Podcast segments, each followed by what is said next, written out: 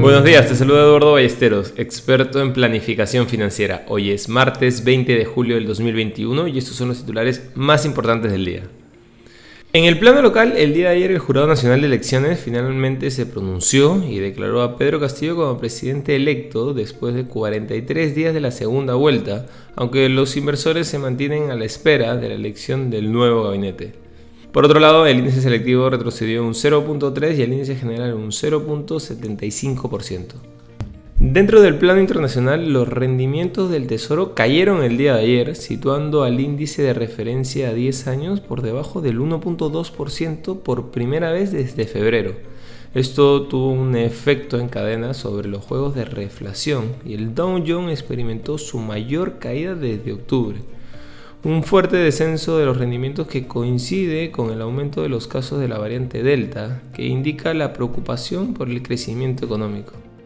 Las acciones europeas se estabilizaron, ayudadas por un puñado de beneficios corporativos y actualizaciones de la producción de las mineras.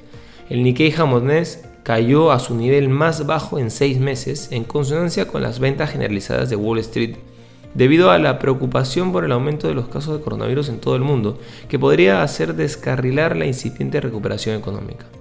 Los precios del oro subieron mientras que el dólar apenas tuvo variación y el precio del petróleo subió ya que en un mercado físico ajustado compensó algunas preocupaciones sobre el impacto en la demanda por el aumento de las infecciones por COVID-19 y la mayor oferta de la OPEP.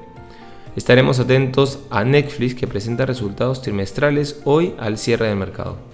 Por otro lado, importante mencionar que los casos de COVID-19 en el Reino Unido fueron los que más aumentaron en el mundo al finalizar las restricciones del virus en Inglaterra, mientras que el intento del primer ministro Boris Johnson de esquivar las normas de aislamiento provocó una protesta pública.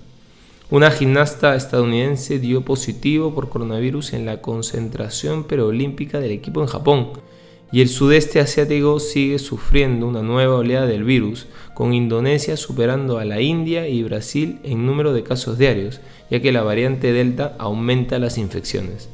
No queremos irnos sin mencionar que el Bitcoin cayó por debajo de los 30 mil dólares por primera vez en un mes. Otras criptomonedas también cayeron y el Bloomberg Galaxy Crypto Index retrocedió más de un 4.5%. El nivel de 30 mil dólares es considerado por algunos inversores como un punto de soporte, por lo que un nuevo descenso a partir de aquí podría ser el comienzo de movimientos más agresivos de estos instrumentos. Ayer la secretaria del Tesoro Janet Yellen presionó para que los principales reguladores de Estados Unidos actúen rápidamente en relación con las nuevas normas para vigilar las llamadas stablecoin, en una declaración oficial emitida tras una reunión del grupo de trabajo del presidente sobre los mercados financieros. Inversiones al día llega gracias a New Road, la forma más inteligente de invertir en el extranjero. Contáctanos.